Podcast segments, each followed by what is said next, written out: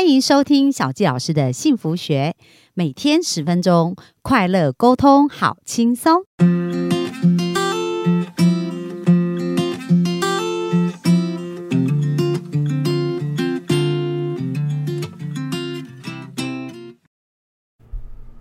欢迎收听小教师的幸福学，很开心又在空中跟大家见面。那本周呢，我们专访的这位来宾啊，很特别。他虽然非常的年轻，不到三十岁哦，可是他要来跟我们聊一聊有关于亲子的关系，因为他是一个非常专业的职能治疗师。那本身呢，呃，他担任呢爱能职能治疗所的所长。那那也是双北四十间学校的一个专团治疗师，那也担任科教馆还有亲子会馆的一个常驻讲师哦。那子英呢，我们这位治疗师啊，非常特别哦，他是台大的台大毕业，还得到台大的杰出系友。那为什么会成个这个系友呢？因为这是他第一间呐，在台大里面。成为就是呃收费自费的一个职能治疗所，所以算是台大的一个创举哦，所以就得到一个非常优秀的一个杰出奖。那我们就呃掌声的来欢迎我们的子英，谢谢小纪老师，大家好，我是职能治疗师子英，很开心来这边跟大家介绍。好，那大家可能没有看到子英的样貌，对我来讲，她是一个非常美丽，而且好像呃非常开放跟很豪放不拘的美女，你知道吗？充满那个浪漫的代表。可是每一天都跟孩子在一起，真的是蛮难想象的。那子英可不可以分享一下，你怎么会想说要成为一个职能治疗师呢？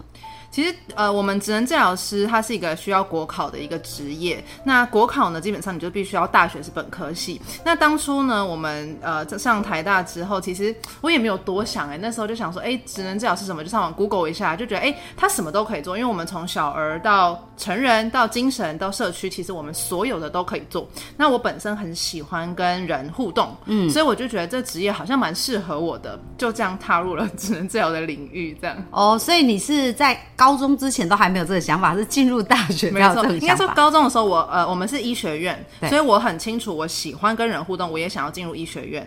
对，那所以我那时候就在医学院里面，就是呃，了解一下各个科系这样子。对，哦，所以职能治疗是属于医学院的一个科系，这样。对对对对对。哦，那你就是说你小时候发现自己对人有兴趣，这种感觉是一直就有，还是是什么时候才特别发现呢？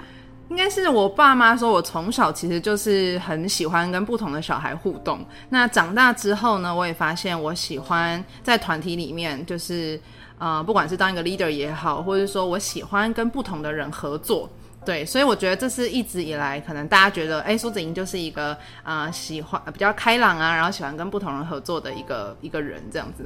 哦，那所以你这样子就从呃从小就知道你喜欢跟人互动，但是到了高中你决定选科系，那时候为什么会想要选医学系呀？嗯，所以算是台大医学院就对，对，我们那应该是很多人的第一志愿。嗯，不知道，因为我觉得我对医学院就是有个憧憬，对，然后再加上嗯。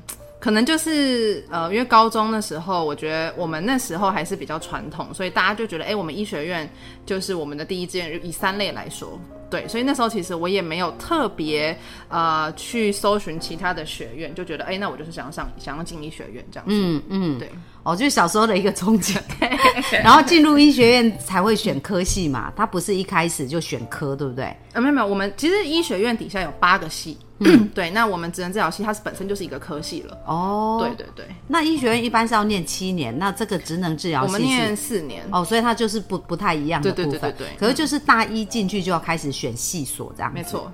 哦，了解。那这样子四年学习下来啊，一直到你现在呃，后来自己创，你是一毕业就自己创业了吗？还是没有？我有先在，因为我其实我喜欢挑战不同的领域，所以呃，我之前呃，我是大概工作了三年多之后，我开始创业，我就创业了。这样。对。那我之前工作就是我喜欢在呃，也在诊所待，然后也在社区，也在学校，对，在不同的领域我都待过这样子。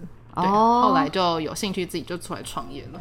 那你觉得就是呃，在你学习的过程啊，跟后来你出来职业啊，在后来工作的一个过程，有没有什么不一样的地方，还是有什么落差这样子啊？我觉得差蛮多，因为我觉得我们在学生的过程当中，其实呃，我们要学的东西太多了，所以我们大概都是学一个很 很浅的一个 guideline 而已。那后来我们出来，因为我们出来，我刚刚有说我们有四个领域，那基本上呢，我们是小儿跟生理比较容易是在同一个同一诶。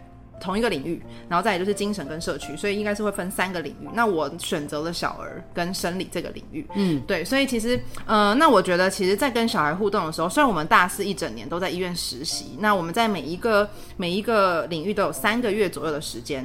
对，可是我觉得这三个月其实我们就是把我们在学校学的这些理论基础运用在小孩身上。嗯，可是其实我觉得就是呃，我们就是尝嗯试尝试错误，然后在里面学习。那但是我觉得出来职业之后，呃，可以加入很多自己的想法，因为毕竟你之前在学生的时候呢，你就是 follow 这个这些框架，然后也不知道自己做的是对还是不对。那我们其实这个我们这个科系很重视的就是临床推理的能力，每一个治疗师他都有自己推理的能力。嗯，那我觉得这个。推理的过程就是要靠工作，还有很多的经验累积，对，去去形塑成你怎么样去推理问题跟解决问题这样子。哦，所以也是。大量的去收集很多的范本，对不对？没错。然后再跟这些小儿，那小儿的年龄层大约是几岁到几岁？呃，基本上我们就零到十八岁。哦，这都算小儿这样子。没错，没错。哦，所以这范围其实 range 也蛮大的。对对对。哦，那在你呃在进行这个过程当中啊，因为你有谈到就是说，哎，你今天想要聊一聊有关于亲子沟通的心计。对。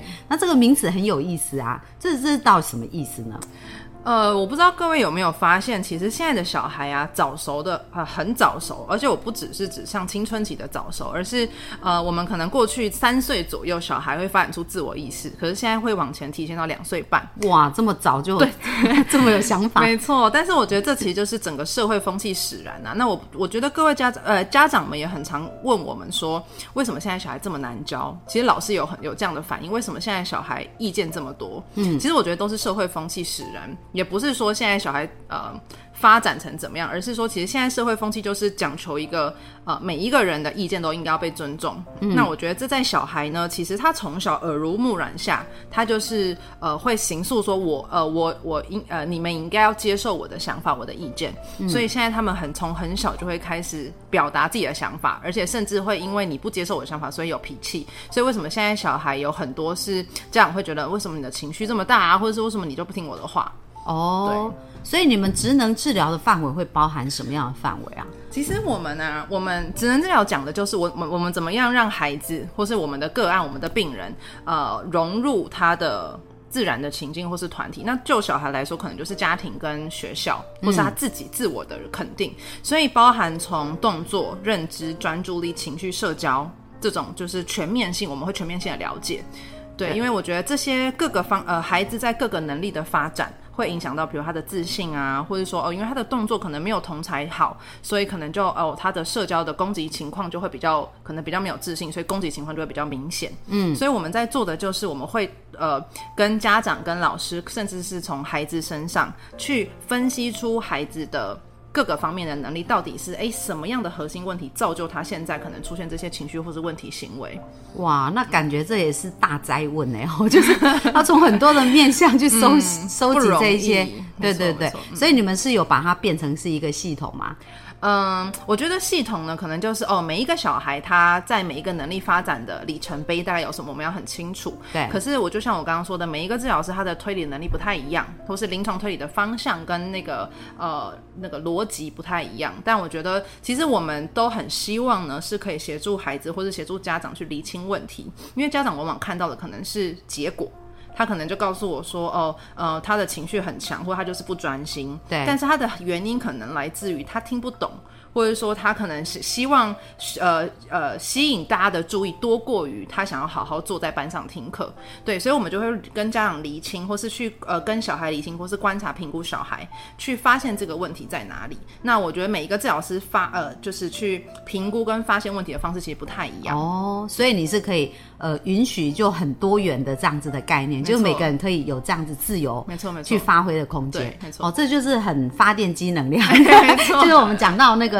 呃，就是每个人都不同的天才，所以它是一个很开创，而且很可以允许各种各式各样的部分没错。没错。那在你在做这个职能的一个治疗的过程当中啊，就是说，因为你讲到这个沟通是一个新的想法，那传统跟这个新的想法当中有什么样的一个差异呢？其实我觉得最重要的是家长跟老师的角色，嗯，因为其实孩子他只是把我从环境里面接收到的讯息反映出来，只是家长怎么样回应。那我觉得就会变得很重要，就会造成哎，你们两个之间是拉扯，还是说是共同成长？那我觉得呢，跟过去相处比起来，过去呢，可能家长跟老师比较是一个教养者的角色，就是我教你，或是我说你就要 follow。但是现在呢，我嗯、我们其实看呃这两三年看下来，或是跟孩子相处下来，其实呃我们发现孩子需要的其实就是尊重，嗯，然后再来就是沟通，对，对，那我觉得现在家长的角色比较要变成是一个引导者，嗯，就是我我陪伴你犯错，或者是说我给你一个建议，那希望可以结合，哎，你有什么样的想法，或者你有你希望怎么样做，或者你希望我给你怎么样的协助，嗯，对，所以我觉得是家长跟老师的角色。要做调整，那让孩子可以在这整个社会风气，或是我们说的亲子沟通新纪元里面，可以去找到自己的定位，或是可以去跟家长做比较好的沟通。哦，我了解了，因为我们小时候成长的环境啊，就是父母、老师说什么，我们都不敢反驳。然后好像他们的那个指令，然后大家就乖乖、乖乖接受嘛。所以嗯没错这在以前我们那个时代成长的一个环境，好像是比较像这样。嗯所以当大家都是这样子的话，好像也没什么奇怪了没错。被老师打、被爸妈打也不敢怎样。可是现在马上就打电话，对不对？然后就呼叫，是不是？没错，就卫生局啊，或者是那个社会局啊社会局就会来关心了，所以是已经很不一样所以刚刚子英有提到，就是说，哎，现在的父母的角色跟老师的角色，已经要从那一种命令啊，或者是教养的这样子的一个模式，改成是沟通陪伴，然后或者是他的一个。引导者 mentor 教练的概概念，没错没错所以真正选择权还是在孩子身上。没错只是我们跟他探讨说，哎，这样做对你可能会有什么好处，嗯然后什么不好，让他可以去表达他的想法。没错，是这样子吗？没错，没错，嗯，哦，那因为呃，其实跟孩子的一个教养的一个过程当中啊，很重要，孩子的长相，就是说他长成什么样，其实是受父母影响很大的。嗯所以如果你们只是调整孩子，那没有调整父母，会不会感觉上就比较没有办法得到要的成果呢？其实我必须说，嗯、假如我们只调整孩子，我们大概可以呃，可能做到可能四四成五成，但是如果家长一起进来，我们就是一起做调整的话，其实第一个当然是速度会很快，就是整个家庭，我们就是每一个团体，包含家庭或者是学校，都有一个动力。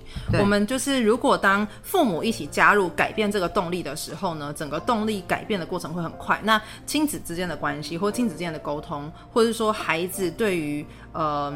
这个自我能力感的建立，其实都会改变的很快，所以呃，我觉得其实，而且呃，这么说好了，其实我觉得父母呢，他毕竟都是成人了。那我觉得成人他必他比较可以有意识的去调整自己的行为，或是自己处事的方式。那毕竟孩子，我们他比如说大脑的前叶还没有成熟，他还在塑形没错，他的大脑其实还到十岁他才要发展成熟，所以你在这过程当中，他你可以教他怎么样去控制，可是绝对没有大人来的控制的好。所以我呃，我通常都会跟家长说，你希望孩子改变，那你会愿意先改变吗？当你愿意先改变了。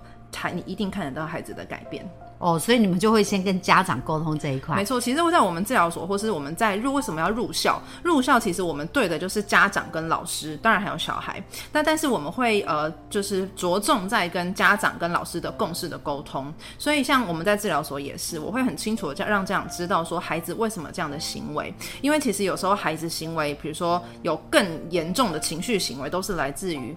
家长不理解他的行为，用错误的方式去处理跟回应，所以导致他们之间的拉扯跟恶性循环越来越严重。哦，所以他就要大声的呼喊，对不对？没错没错然后让你可以看见这样子错。，没错。哦，所以你们这样子透过这样子沟通，你你们有看到一些什么样的改变或调整吗？所以其实你蛮蛮、重视跟父母的一个互动跟嗯，没错，因为我们在呃，我第一堂课或是刚呃家长刚来的时候，我其实就会跟他讲得很清楚，就说呃，我需要你们跟我一起努力去。呃把孩子的能力做提升，或是把你们之间的关系做调整。对，那我觉得这个是呃我们在，因为我们其实我们讲求的是以家庭为中心，并不是以治疗师为中心。嗯，所以我们会依照每一个家庭的生活方式，或是每一个家长的这个特质或者小孩的特质去调整我们给建议的方式。对，所以这就是刚刚小季老师讲的，其实我们每天都在做很多的 brainstorm，因为同样的问题，可是不同的家庭、不同的孩子，我们必须要想出不同的建议。对，而且其实每一个环境都不太一样嘛，所以对子英来讲，应该这会是很有趣的事，因为一直在面对不同的人、不同的事，然后想新办法，对不对？所以你应该是很引咎这个过程。对我就是我喜欢有挑战的生的职业，所以我觉得这职业完全可以满足，就是每天可以接触到不同的挑战。对对对，我觉得这很棒，因为有时候如果职能治疗所它太。制式化或一般化，那是很难去满足每个孩子跟家长的需要。可是像子音这样的方式，其实它就是因材施教。嗯，然后看看每一个家庭他们的核心问题是什么，找出这个核心问题，再协助他们去有一套的方法。嗯，然后帮助父母去理解孩子。对，然后让孩子用适当的方式方式去表达。没错，没错。所以这是你们主要服务客户的一个模式。对，其实我觉得很好的一个开头就是我们让家长去了解孩子为什么这样的行为。对，那其实往往呢，呃，家长在理解孩子的行为之后，我们有很多家长都会当场是落泪，因为他会觉得我我这么久以来一直误会孩子，或者说其实原来是家长呃孩子的行为来自于我的给他的压力，或是我给他的期待。对对对，嗯，哇，好棒哦！因为你们就当孩子跟父母沟通的那个很重要的桥梁，然后让他们建构一个共同的语言，知道如何彼此去了解，没错，哇，非常棒哦！我们很很开心今天呢，子英跟我们介绍跟分享这么多。那子英，如果我们呃有家长啊想要找到你，请问要去哪里找到你呢？呃，可以在粉砖或是网络上就搜寻爱能职能治疗所。那我们的粉砖上面都有可以呃私讯啊，或是可以留下呃资料，然后我们都会呃我会请治疗师联系这样子。哦，那还有什么样的状况可以去你们职能治疗所来寻求协助呢？呃，基本上啊，呃，职能治疗所其实我觉得大家也不要觉得所谓的职能治疗就代表说我的孩子有问题，而是说其实我觉得每一个家庭、每一个每一对亲子在沟通过程当中，呃，也许是都是当。当事人，所以其实，在问题发生的过程当中，你们很容易依照你们过去嗯习惯的处理方式来处理。那当如果有一个呃，不管是第三人也好，或是专业人员也好的加入，或是诶，我们看到孩子，其实我们去告诉你孩子为什么有这样的行为，其实都是希望可以协助，不管是孩子在呃发展的过程当中，或是在你们亲子沟通的过程当中，可以更顺利。哦，所以其实真的也不是要被判说什么雅斯伯格啊过动或什么这，只要在觉得在沟通上有想要更好、更突破的，对，其实都可以到这边来，对吗？好啊，那我们也会把那个职能治疗所相关的一个联络方式放在我们的下方连结。那希望大家呢能够呃多多的运用这个资源，然后帮助我们更快走向幸福。好，那这是我们今天的分享。那明天呢，我们也会来谈一谈，就是说，哎，在回应跟坚持啊，父母的标准跟回应孩子的同时，怎么去。取得一个平衡点哦，那我们明天就继续线上见啦，拜拜，拜拜。